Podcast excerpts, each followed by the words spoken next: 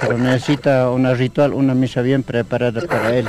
Virgencita de Carmen, estos animales es para tu fiesta. La Pachamama, el sol, la energía, o sea, es una misa dulce.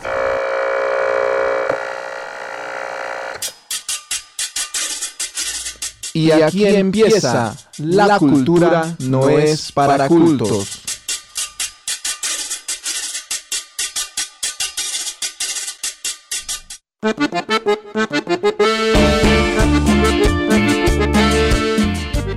Muy buenos días a toda la audiencia de Radio Deseo. Mi nombre es Daniel Mollericón Alfaro y hoy, viernes 2 de febrero, estamos iniciando pues este mes con algo nuevo en este programa.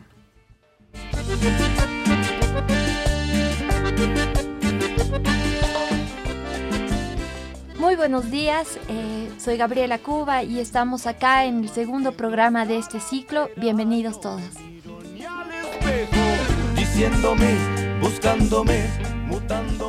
Hola, ¿qué tal? Soy Lirio Fuertes, me dicen Tiquita y muy contenta aquí de compartir con todos ustedes lo que hemos venido preparando. Ajustense los cinturones.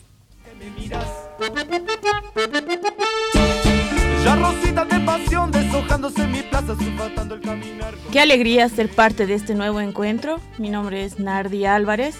Sean bienvenidos todos y vamos a ponernos las pilas para retroalimentarnos con mucho conocimiento. Sin buscarte. Les invitamos a escribirnos al WhatsApp al 680 40 685 para que puedan mandarnos cualquier aporte, cualquier crítica destructiva, constructiva, etcétera, etcétera. Bueno, les explico. El programa busca ser ante todo una provocación de análisis. Vamos a tener entrevistas, vamos a tener algo de bibliografía que vamos a darle vueltas con este análisis y así vamos a ir avanzando. Entonces nos vamos con esta introducción.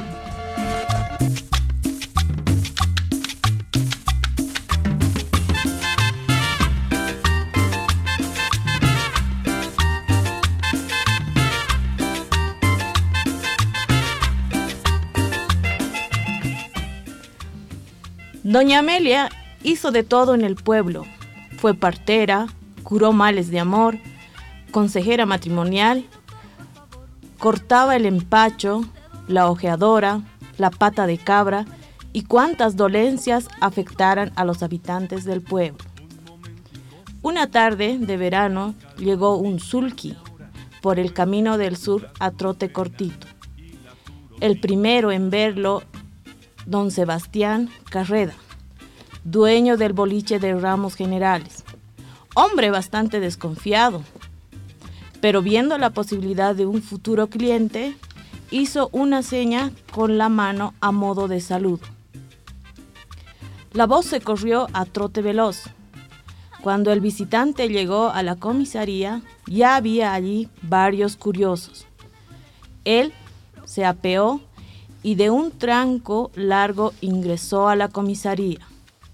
Los curiosos quedaron afuera en ascuas, haciendo los más diversos comentarios.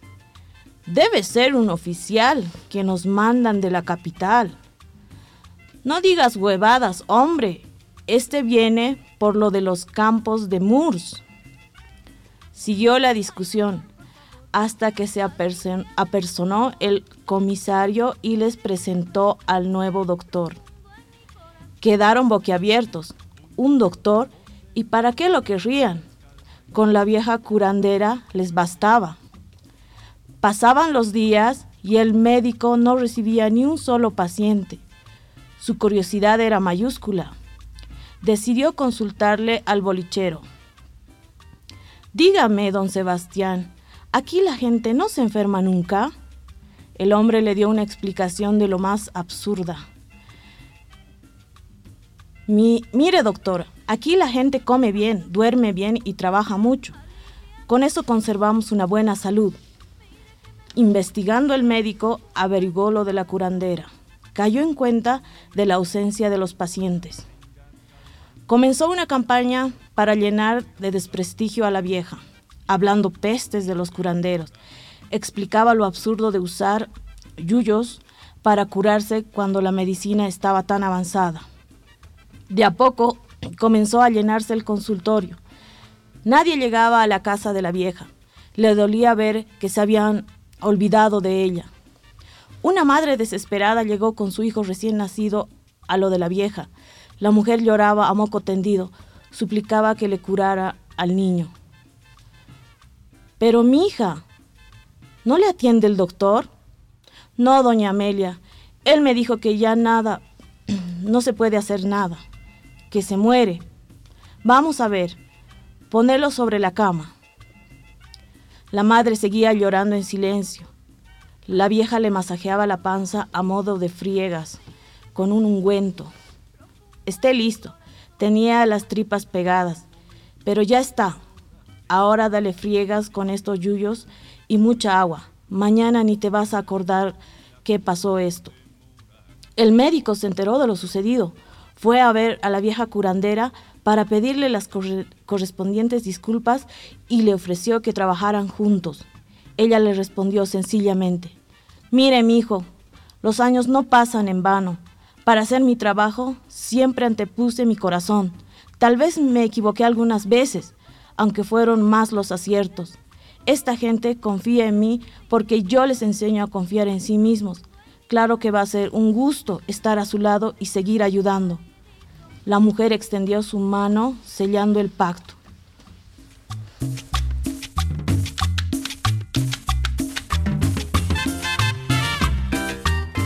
Este es un cuento que lo pueden encontrar en loscuentos.net.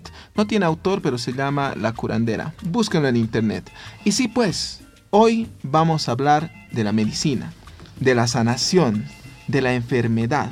El mes pasado tuvimos un conflicto bien complicado, bien complicado con los médicos más de 40 días de paro. Han pasado pues mucha gente criticándolo por lo bueno, por lo malo. También los mismos doctores tenían su posición, pero acá no estamos para hacer un debate más político, si es legítimo o no. Pero aquí vamos, lo que nos interesa es ver la situación de la medicina como tal en las personas, ¿no? O sea, la forma de curación. Por ejemplo, salían memes, como no podía faltar, de que en todo este periodo se había reducido la cantidad de muertos es decir, cuando no atienden los médicos se reduce la cantidad de muertos. Pero bueno, esa es una cifra que no hemos podido verificar, no hemos encontrado los datos. Pero no sé, a ver, compañera, ¿les ha pasado algo a ustedes en este tiempo? Efectivamente, Dani, en los días de paro he tenido la mala suerte de enfermarme con síntomas horribles que nadie quiere pasar. Entonces, lo primero que se me ocurrió es, uy, fue susto, ¿para qué me meto en lugares donde no debo? Fui al doctor, hice peripeces para que me puedan atender, y me detectaron salmonela crítica, antibióticos inyectables, sueros de rehidratación oral. Estuve como casi nueve y dije, mm, mejor por si acaso iré a hacerme llamar el animito. Dicen que se queda ahí. Así que tuve que combinar, ahora estoy como nueva. Sugestión, casualidad, ¿qué te puedo decir? Miren ahí, susto o salmonelosis. ¿Alguien más le ha pasado algo? Bueno, yo he estado con un problema que llevaba eh, cargando eh, varios días, varias semanas, y pues eh, quería, como buena boliviana, como buena paseña, quería hacerme atender este problema en los días de paro. ¿Qué te puedo decir también? Bueno, pues tal vez alguien, Nardi, ¿no tuviste nada vos? Por suerte no me he enfermado en esos días, pero yo tuve muchos conflictos para llegar a realizar mis actividades, el paro no permitía avanzar. Bueno, pues entonces de alguna manera todos nos hemos sido afectados con el conflicto, pero en el sentido más de nuestra sanación, de cómo nos está yendo en, en lo que le llamamos la salud. Y ahora, el tema de hoy se llama... Entre liquichiris y gastroenterólogos. ¿Qué es un liquichiri, eh, Lirio? Dani, te contaré en nuestra cosmovisión andina, tanto quechua y aymara, los quechuas llamamos liquichiri a aquel ser, ente que te saca la grasa. Los aymaras le dirán cariciri. Entonces, es a esa la determinación que nosotros tenemos, los liquichiris, los cariciris, los que están por ahí te buscan y te hurgan. Y te sacan grasa. Y te sacan Y quedas enfermo. Te enfermas y hasta te puedes morir si no te atienden debidamente. ¿Qué es un gastroenterólogo, Cuba? Bueno, es el, eh, la especialidad de los problemas gastrointestinales, ¿no? Desde la medicina occidental, es, es lo que es, eh, son las especialidades más recurrentes de los paseños incluso. Tal vez por comer muy picante, ¿no? O tal vez. O mucha sopa. O mucha sopa. Bueno, la cosa es que cuando hablamos de salud, cuando hablamos de sanación o de enfermedad, estamos rondando, andando entre liquichiris, cariciris y etcétera, pero también andamos entre gastroenterólogos, neurólogos, urólogos, etcétera, etcétera. Es una cosa que creo que me atrevo a decir todos y todas hemos pasado. Y bueno, ahora sí, establecido ya el formato del programa Con todos ustedes escuchándonos, y nosotros acá en el estudio, aquí empezamos. Oiga, doctor, devuélvame mi depresión. No ve que los amigos se apartan de mí. Dicen que no se puede consentir esa sonrisa idiota. Oiga, doctor, que no escribo una nota desde que soy feliz. Oiga, doctor, devuélvame mi rebeldía. Ahora que a la carta ceno cada día y viajo con American Express algunas de las cosas. Imaginaba odiosas, sabe que está muy bien. Oh, oh, oiga, doctor, esta vez me falló la acupuntura. ¿Acaso no le pago las facturas? Déjeme como estaba, por favor. Oh, oh, oiga, doctor, a ver si tengo cura. Solo quiero ser yo y ahora parezco mi caricatura. Bueno, y el punto que sigue es que queremos nosotros compartir con todos ustedes, eh, reflejar en realidad el corolario de eh, personas, de, de- especialistas que atienden, que nos curan eh, la salud. Y para ello les vamos a presentar de a pares dos entrevistas por vez, seguida de comentarios de una curandera, la primera, esta primera parte, y un doctor. Con ustedes entonces lo que es. Nos encontramos con la señora Modesta Flores. Ella se dedica al cuidado y curación de las personas que le visitan, tanto niños, mujeres embarazadas. Vamos a conversar con ella. Señora Modesta, ¿cuáles son los motivos por los que la gente le visita frecuentemente? Bueno, con frecuencia me visitan las mamás trayéndoles a sus hijos que, están, que se han asustado o que se han caído. Eso nosotros llamamos huixatalisca. A veces al caerse de cabeza el niño se enferma por la noche, tiene vómitos, eh, su cara es pálida y la mamá no sabe qué hacer. De esa manera yo les atiendo a los niños, les recuesto en la camita, les estiro los piececitos y si es esa enfermedad de Huixatalisca, entonces el pie, el otro es grande, el otro pequeñito, entonces trato de estirarlo, de igualarlo y para eso hay que masticar coca y con azúcar. Con ese líquido le voy friccionando el estómago y le pongo cataplasmita de coca. Hay una hierbita que le llamamos curu. Necesito lo muelo, con eso lo rocío la coquita y lo amarro en el vientre. Entonces, aparte de eso, le llamo su ánimo con incienso, con su gorrita desde la puerta, pronunciando su nombre, diciendo que se venga.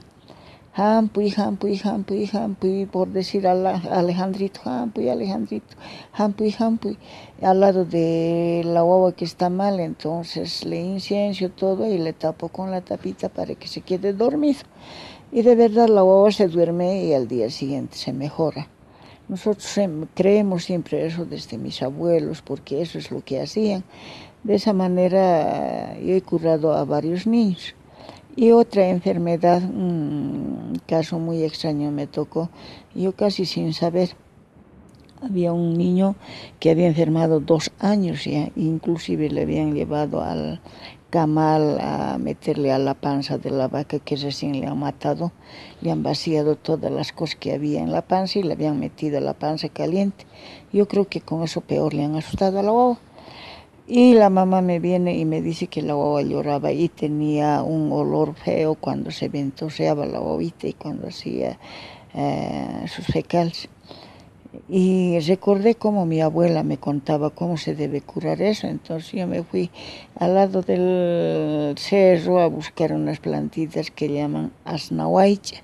Es una plantita con hojas verdes que crece tendido en el piso y tiene flores blanquitas. Recogí todas las flores, entonces eh, hice hervir mm, esa planta en agua entonces al niño le bañé en esa agua. Le bañé, le hice largo rato, le tenía en el agua. Entonces le saqué, le envolví como mi abuelita decía en manta negra, ya calentada en el sol, le envolví a la guaguita, le hice dormir como por milagro, al día siguiente la guagua que no quería comer más antes se pidió comida y ahora es joven y se mejoró. Yo creo que mucho depende de la fe que uno tiene para curar a cada persona.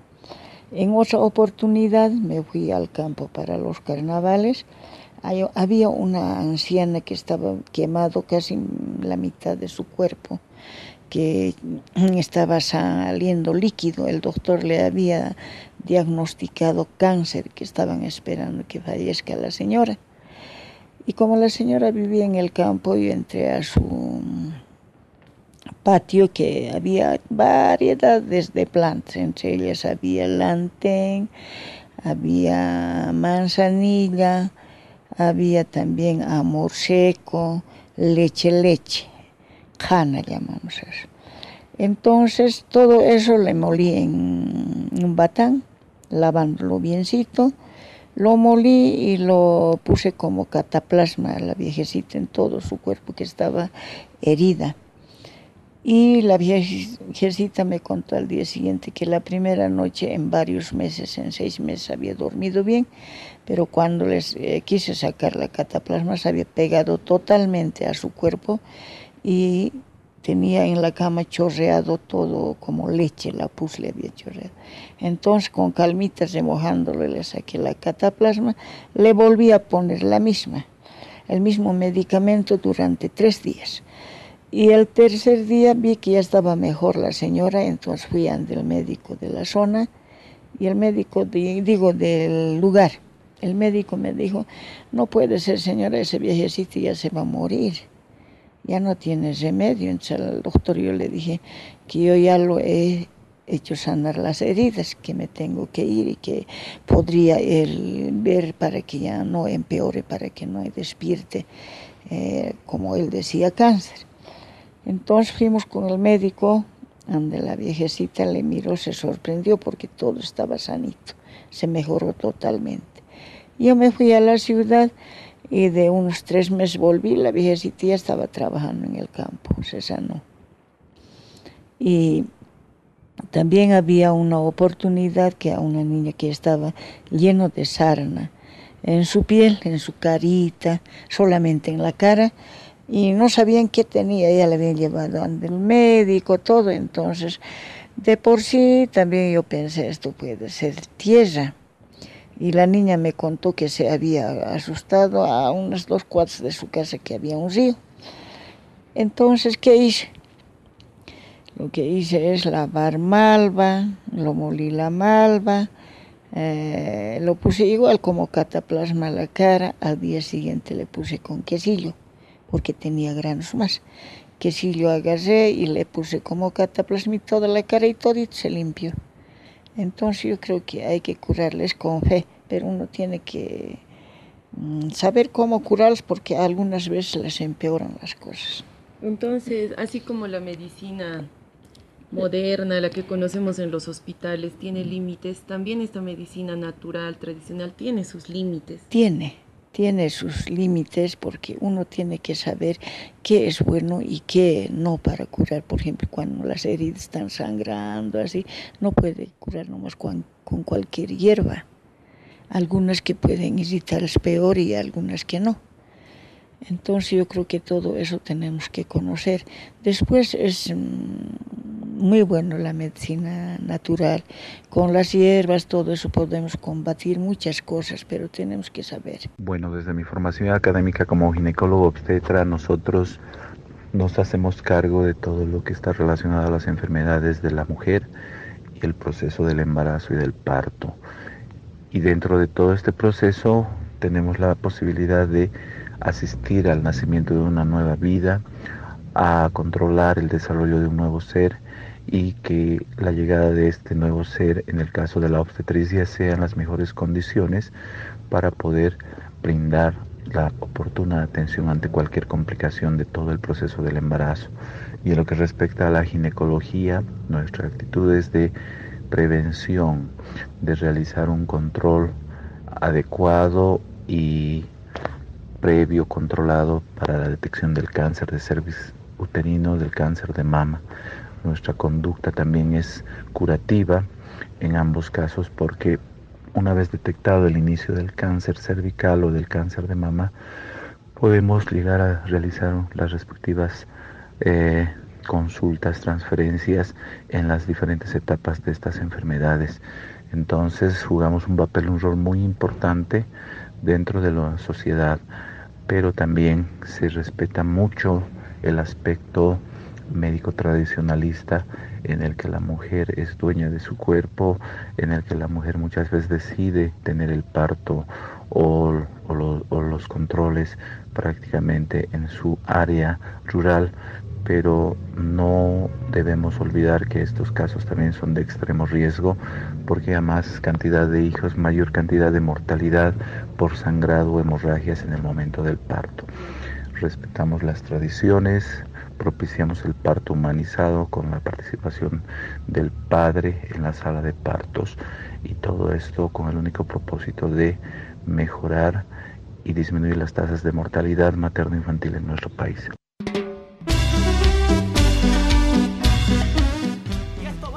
Agradecemos a la señora Modesta Flores, que se encarga de curar sobre todo a niños, y al doctor Eduardo Arciénega, docente posgrado en el Hospital Materno Infantil.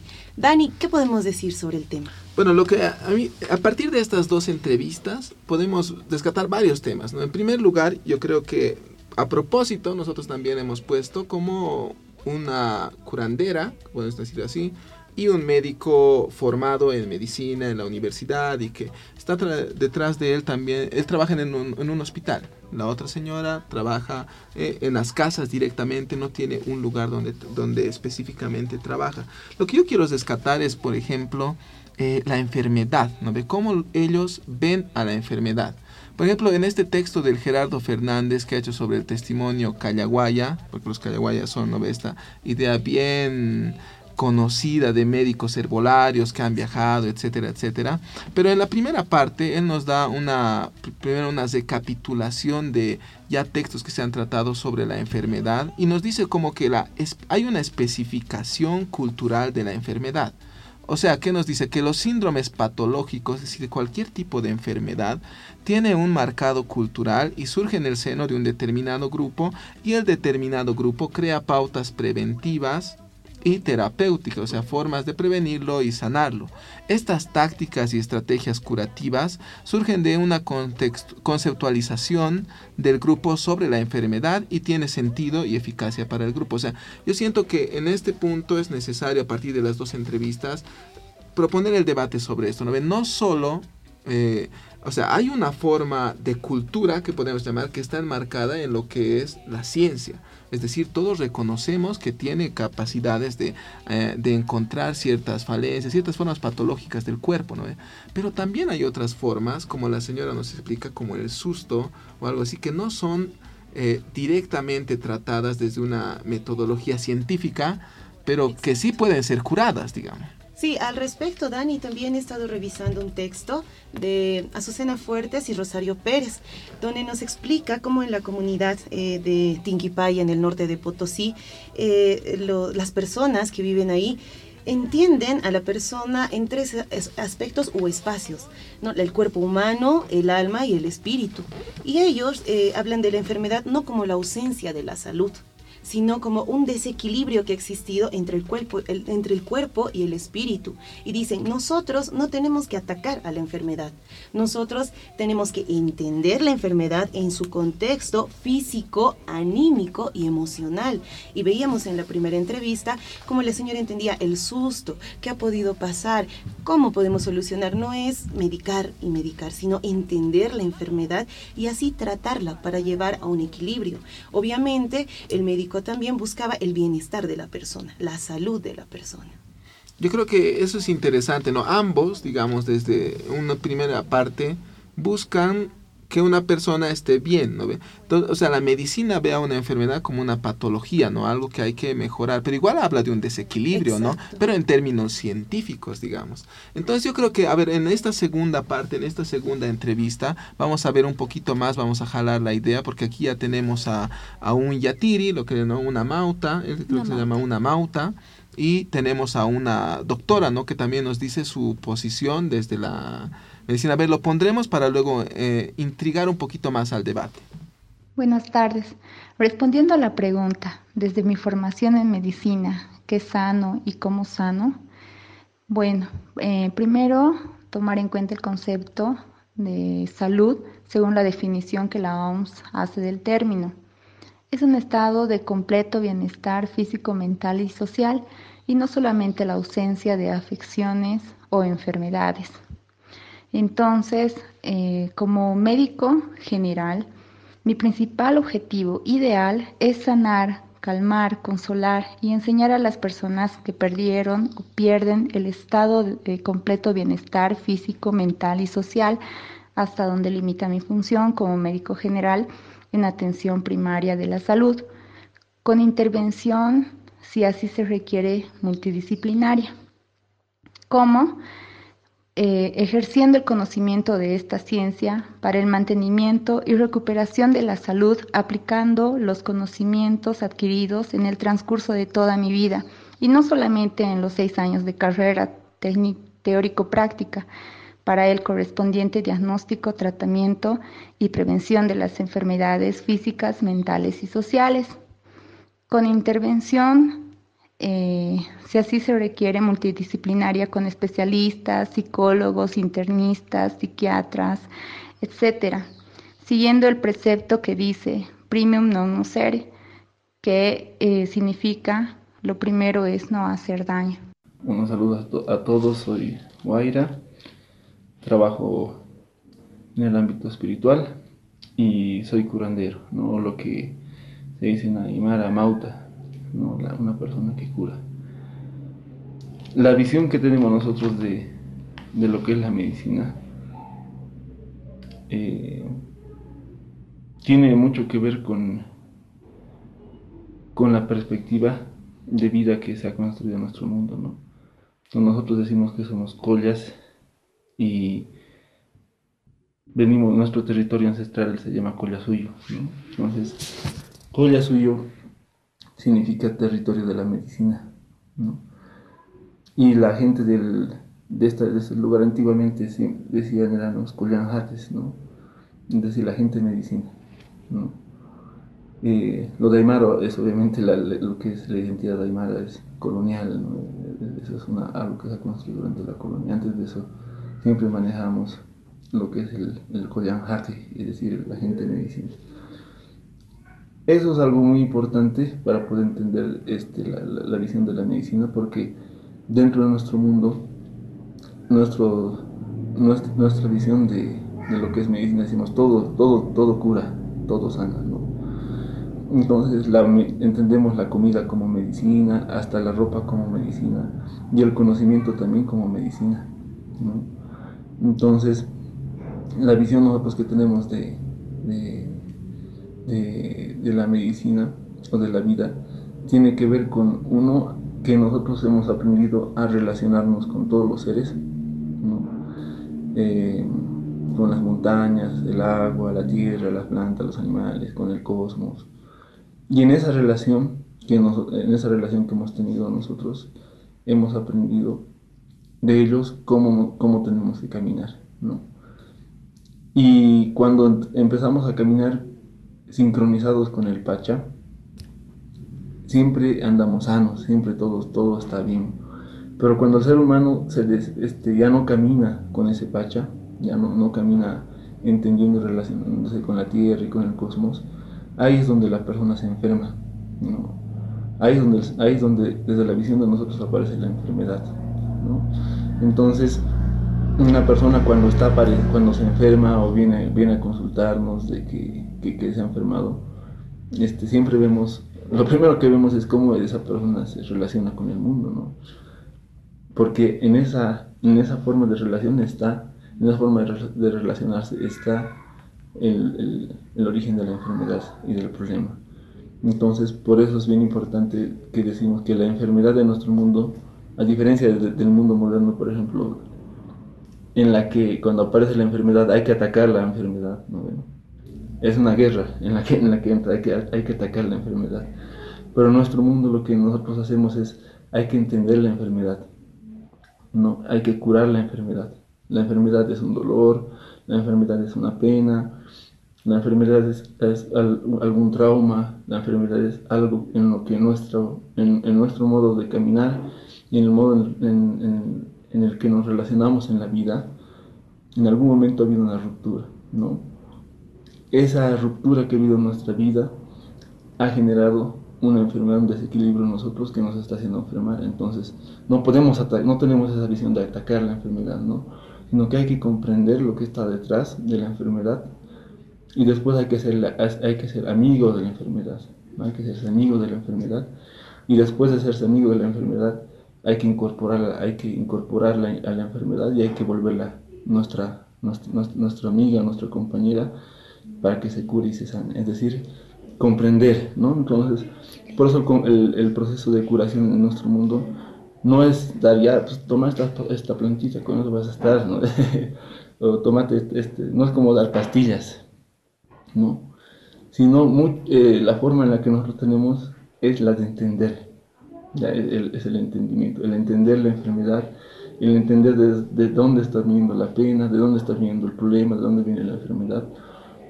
Hay, hay mucha, hacemos nosotros mucho hincapié en lo que va a ser la, el entendimiento. Es por eso de que se dice amauta, ¿no? Amauta se dice, no, no es lo mismo que curandero, ¿no? Amauta significa el, sabio, el que tiene sabiduría. Entonces el que tiene sabiduría es el que, el que puede curar a las personas. Por eso dicen los abuelos de que antes las personas más sabias, ellos curaban hablando nomás. ¿no? Cuando hablaban, sus palabras eran tan fuertes y tan sabias de que esas palabras nos llegaban al corazón y tenían la fuerza de poder curar, no solamente con la palabra. Entonces, eso tiene que ver, por eso manejamos nosotros mucho con este, la, el, camino de la sabiduría, de la comprensión, del entendimiento para poder sanarnos.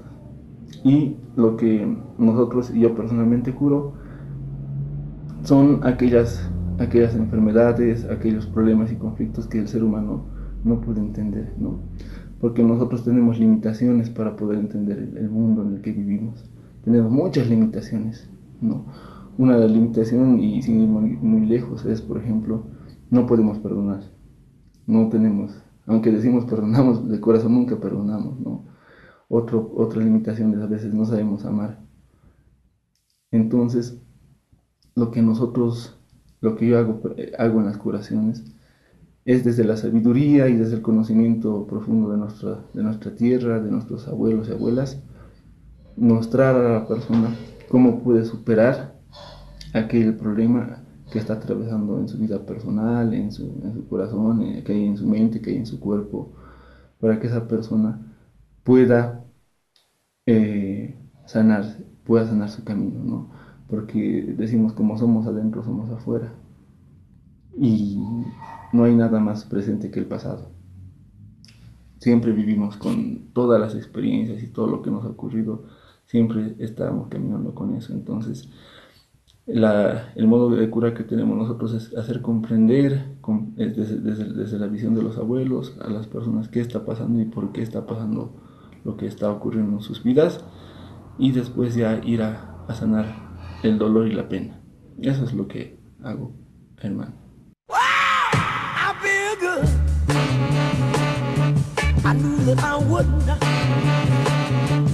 I feel good.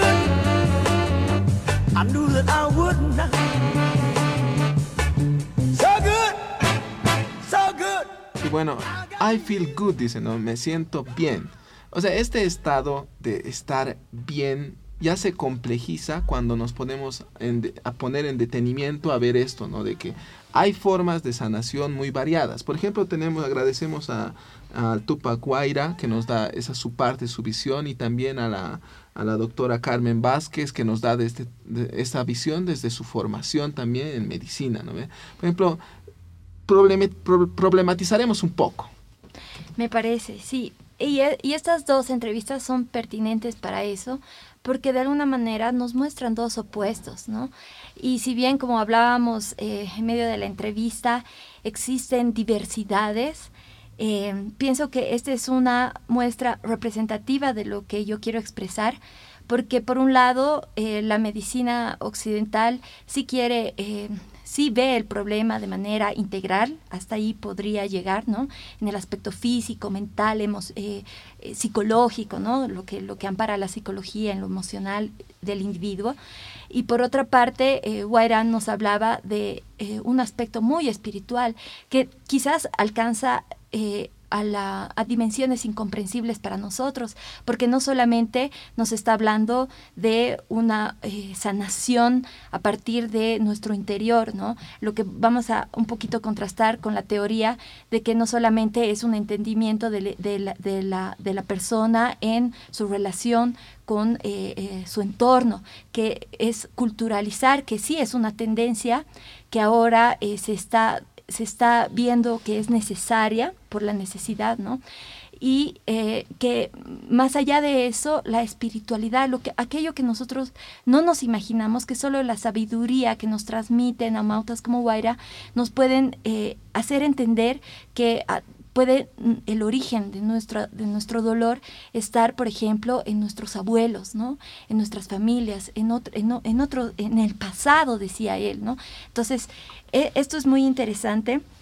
Eh, y ya para problematizarlo, como decíamos, eh, yo lo quisiera llevar al campo de la hegemonía, ¿no? Eh, puede sonar muy marxista esto, ¿no? Pero es así como, y yo estoy muy de acuerdo, porque eso, esto es lo que también estamos viviendo, eh, lo, lo, retrata muy bien es el texto de Salud e Interculturalidad en América Latina, una antropología de la salud y crítica intercultural. Hay un artículo de Javier Alué y otros que titula De la hegemonía de la clínica a la etnografía de la investigación intercultural en la salud. Y ahí nos habla de cómo la hegemonía del, model, del modelo este anatómico, clínico, experimental, ¿no? Que tiene una matriz naturalista, eh, positivista, ha engendrado lo que eh, los autores denominan el estado clínico, que eh, viene a partir de una ideología individualista del Estado liberal contemporáneo. Y es así que se engendra, o sea, se, se, se, se difunde una crisis de este estado clínico y surgen necesidades del conocimiento local, que es lo que con lo que nosotros convivimos en nuestra realidad, ¿no? que es una consecuencia de los efectos colaterales del capitalismo, la incapacidad de este Estado liberal que ha relegado las etnografías a los reportes del folclore médico, dicen los autores. Y esto, y esto es lo que nosotros conocemos como la medicina popular. Entonces, eh, la relación eh, se produce, ¿no? Una necesidad de, de, generar eh, un conocimiento a partir del entorno, de la cultura, y se produce, hasta donde hemos llegado, una necesidad de relacionar la intersubjetividad en la red de paciente, entorno social y cultural. Hasta allí habríamos llegado, ¿no? Que va más allá de la tecnología del diagnóstico, ¿no? Y se, se propone, se requiere, eh, se prescinde de una posición crítica que debe proceder de la revisión de los elementos ideológicos y corporativos. Y me refiero a esto con eh, cuestionar esta estructura y proyecto de la educación médica, ¿no? Formal, occidental, que tenemos muy arraigada, que son los responsables de, la- de esta hegemonía del hospitalcentrismo, le llaman estos autores. ¿no? Entonces, eh, nos- la posición crítica que debe interpelar estos elementos ideológicos, las representaciones que nosotros tenemos, era por ejemplo lo que decía Guaira, ¿no? Nosotros tenemos muy en nuestra mente, funcionamos muy con la mente, es lo que nos han enseñado, pero si nosotros vemos con el corazón, podríamos curarnos. Eso no suena nada lógico, ¿no? Para este complejo económico, industrial, tecnológico, es, son cosas irreconciliables, ¿no? Entonces hay un alejamiento de, de, toda, de todo este campo de los escenarios de la práctica cotidiana, que es lo que tratan de rescatar nuestras prácticas locales, ¿no? Con el conocimiento local, fuera de estos dispositivos formales. Entonces, eh, y ahí habla sobre la metodología del lo que varias veces tú has repetido, Dani, de que eh, vamos a agradecer la entrevista a esta doctora, doctor formado en la universidad, ¿no?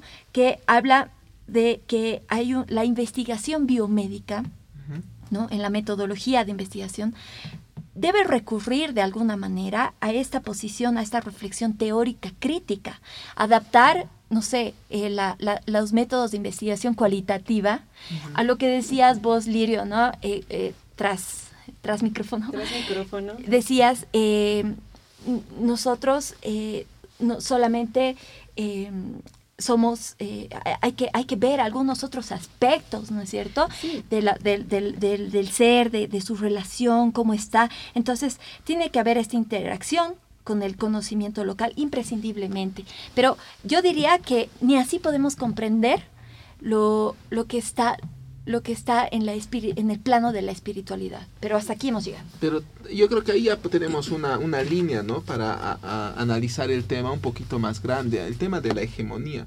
O sea, en el mundo, póngase así, en todos los países o pueblos, lo que sea, como quieran ver, lo que componen todo el planeta, hay diferentes formas de curar, de sanar. O sea, cada población, cada grupo humano va generando ciertas formas de entender una enfermedad y de cómo sanarla, cómo prevenirla, ¿no? Yo siento que eso es algo que no podemos negar. Pero hay cierto momento en la historia en que se crea una hegemonía médica, ¿no ve? Hay una hegemonía médica y de dónde parte eso de un discurso también de la ciencia, ¿no ve? Es ya el caso de que como que Foucault nos decía, uno entra con la mirada, más antes no podían penetrar, digamos, el cuerpo, es decir, entrar al cuerpo, o sea, era como solo verlo de afuera, pero llega un momento ya en la época moderna en que deciden entrar al cuerpo, entonces lo cortan, ¿no? Lo cortan y lo se adentran y ya ven algo más adentro. Y eso genera lo que decías algo así de la eh, de una de esta hegemonía anatómica experimental. Y ese es el discurso y el método médico que hace una hegemonía pero que no por eso deja otros espacios no como el que Lirio dice de ver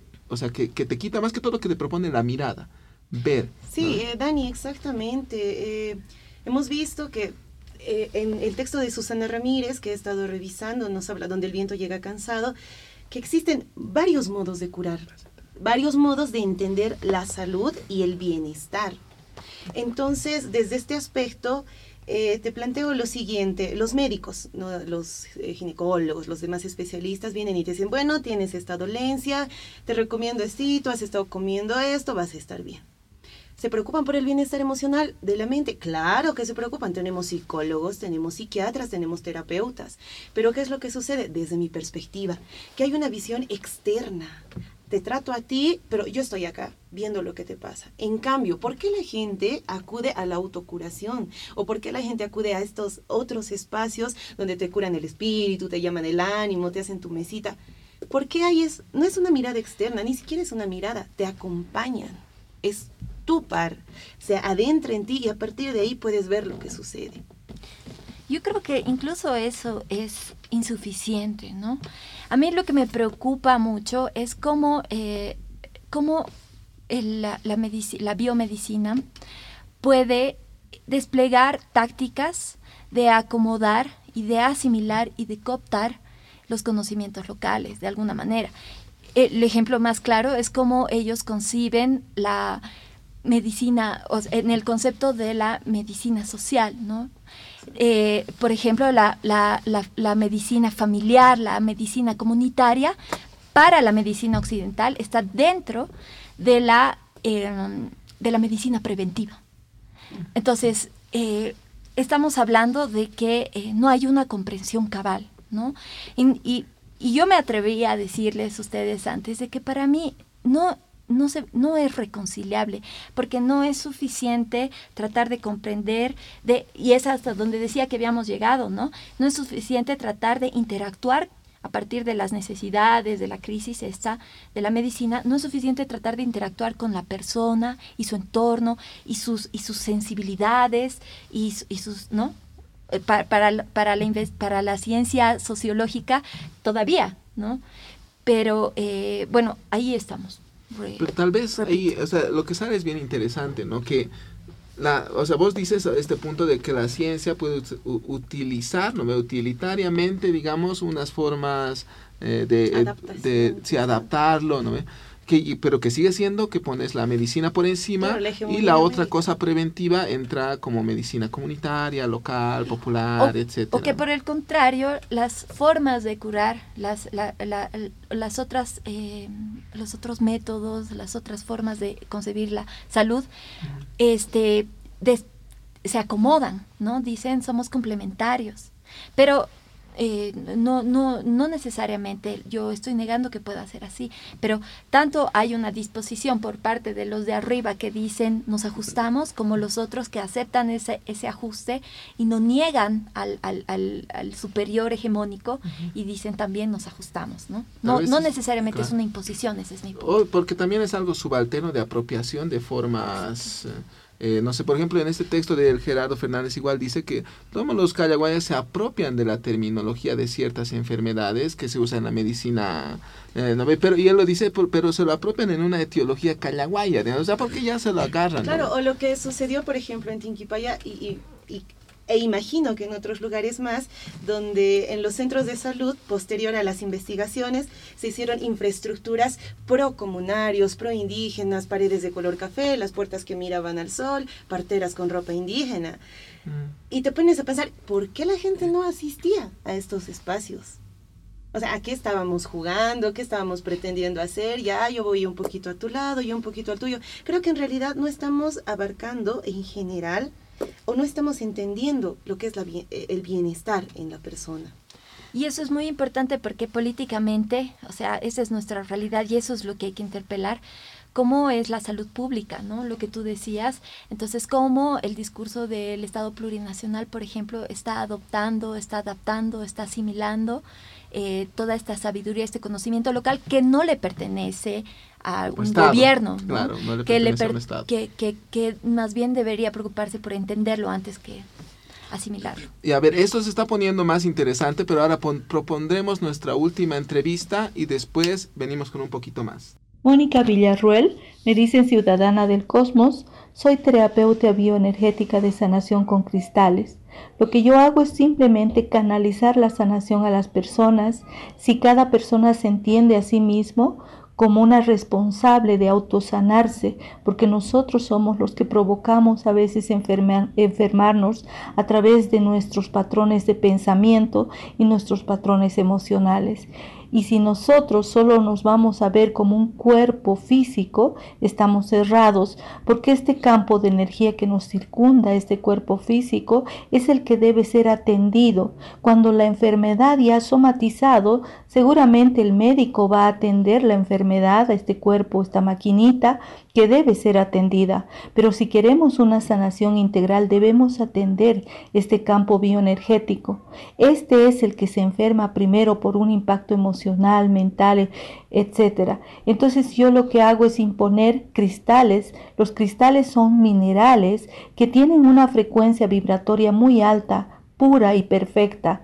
Tienen la información en su estructura molecular la información cósmica, que cuando uno se aplica en el campo bioenergético, en el cuerpo bioenergético, es cuando restaura, desbloquea cuando hay energías estancadas, restaura y obviamente vuelve la sanación integral.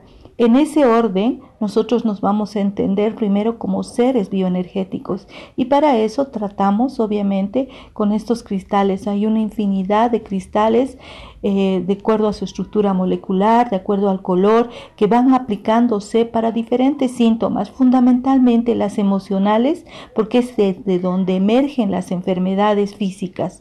Por ejemplo, la ira, el abandono, el estrés, desde un dolor de muelas hasta un cáncer se atiende, se puede atender con cristales para que cada uno vaya generando una restauración a nivel bioenergético. En todas partes, en todo el planeta, hay corrientes de energía donde se reúnen, igual que en nuestro cuerpo físico, nosotros en nuestro campo bioenergético pasan, circundan, fluye energía. Y cuando esto está bloqueado, hay desorden o hay demasiado desborde de energía, es cuando estamos atravesando un desequilibrio físico, una enfermedad. Entonces los chinos, por ejemplo, utilizan las agujas que tienen determinados minerales para imponer en determinados puntos exactos canales para que pueda transitar este campo de energía, esta energía viva. Entonces lo que no, yo hago es poner estos cristales que son en realidad casi como las agujas, digamos, pero son seres, son en realidad cristales que tienen energía viva y una alta frecuencia para desbloquear cualquier em, estancamiento de energía y pueda haber un flujo natural para restaurar la salud. Mi nombre es Santiago Rollano, soy médico general. Bueno, experiencia laboral mucho en nuestro país no he tenido lamentablemente ya que eh, después de haber egresado me trasladé sin haber ejercido la profesión en nuestro país a la República de Argentina. Pero previamente a, la graduación realizamos tres meses de, de provincia eh, dentro del internado rotatorio. Entonces, eh, como interno sí he visto, especialmente en, en el área rural, este tema de, las creencias de, mm, de las enfermedades espirituosas, por así llamarlo. Eh, y bueno, este tipo de enfermedades científicamente no están comprobadas, así que es un tema siempre desde, desde ya hace bastante tiempo, creo, esta, eh, esta disputa, por así decirlo, entre la medicina tradicional y la medicina convencional. Efectivamente, por nuestras eh, costumbres, por nuestros ancestros, por nuestra familia y todo eso, siempre creo que hemos mm, crecido ah, escuchando lo, de, lo del ánimo, llamar el ánimo, eh, otro tipo de enfermedades, como, como me decías, el susto y otro tipo de cosas que, que hemos ido creciendo con eso. Eh, incluso en los primeros años de mi carrera yo, eh, yo hice junto con un compañero un trabajo de investigación acerca de la medicina tradicional. Pero a medida que vas cursando eh, los cursos superiores, valga la redundancia, uno se va dando cuenta que también tiene que basarse en lo científico. así que Lamentablemente en nuestro país hay bastantes personas, eh, por llamarlas charlatanes, eh, que quieren lucrar haciendo gala de médicos tradicionales, que lamentablemente la mayoría no lo son. Conozco algunas personas que realmente han ido investigando sobre la medicina tradicional, pero la mayoría que yo veo que ya sea en La Paz, Potosí, Oruro, que van repartiendo los cartelitos de médicos tradicionales, de eh, chamanes y, todo ese, tipo de cosas, eh, son charlatanes para mí. Eh, me parece que debería ir de la mano el tema de la medicina tradicional con la medicina convencional, como se estaba queriendo hacer, me parece, en nuestro país sin tener que, jalar cada uno por su lado. Mm, personalmente, como te digo, eh, yo crecí con ese tema de, llamar el ánimo y todas esas cosas, pero a medida que me fui formando como profesional médico, eh, me me tuve que ir basando más en el tema científico. Como te vuelvo a repetir, eh, dentro de mi mm, experiencia como profesional médico ya allá en la República de Argentina, poco o nada se ve de este tema.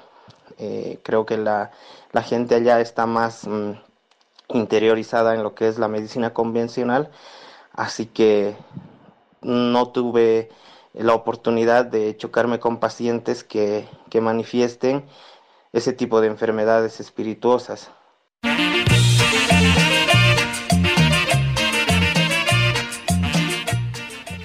Bueno, muchas gracias a los entrevistados, ¿no? Por una parte, eh, un representante de la medicina convencional, de lo que ya hemos hablado, que nos ha sido muy útil para cerrar esta idea, y a eh, él es Santiago Rollano, especialista en pediatría, y a Mónica Villarruel, ella es sanadora, terapeuta bioenergética con cristales, quien nos ha dado una alternativa que no habíamos tocado muy a profundidad, ¿no? que no es eh, una medicina complementaria eh, de la filosofía oriental, es muy interesante, de la que yo he experimentado y creo mucho, ¿no? pero eh, es muy interesante otro punto de vista ¿no? que ha aportado a, a lo nuestro. Cuba, la entrevista eh, me llamó mucho la atención porque se refiere a hay médicos tradicionales y hay médicos tradicionales. Y me recuerda lo que sucede en Potosí, a quien le dices, ¿eres curandero? No, yo no soy curandero, soy médico tradicional. Yo no te leo la coca, no te hago una mesa con coa, no.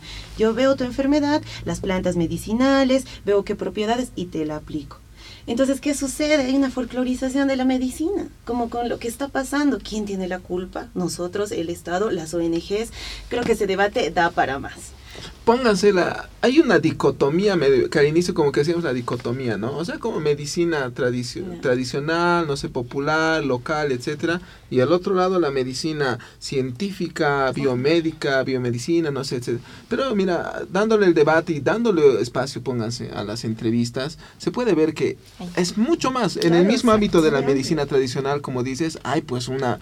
Alguien que no se siente eh, solo curandero. Claro. Y eso no estamos hablando de las diferencias entre hombres y mujeres, o sea, curandera, partera, etcétera. Eh, pero y en el otro lado, yo también creo que es un conflicto bien jodido en la ciencia médica, que no es una, del conflicto de los médicos ahora con la organización del ELAM, de la Escuela Latinoamericana de Medicina, que está aquí eh, en una, y el otro lado el colegio médico, ¿no? O sea, no tienen sus propias organizaciones, son medicina científica igual, pero tienen también ahí un sinfín de variaciones, no se quieren, se, se odian un poco, quién sabe.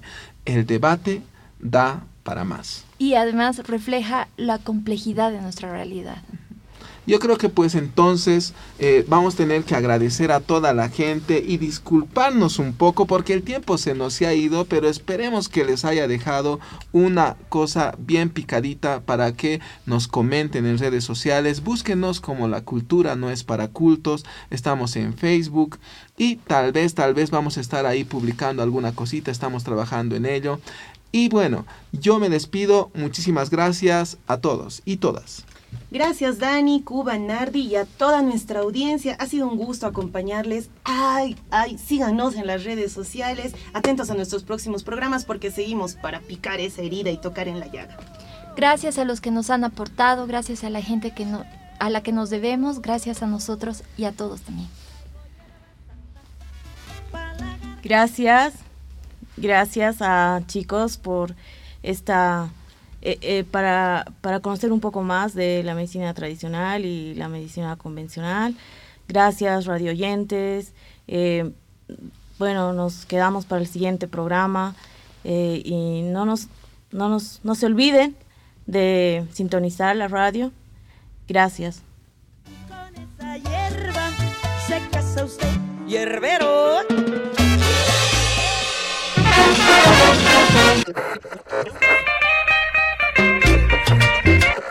Pero necesita una ritual, una misa bien preparada para él. Virgencita de Carmen, estos animales es para tu fiesta. La Pachamama, el sol, la energía, o sea, es una misa dulce.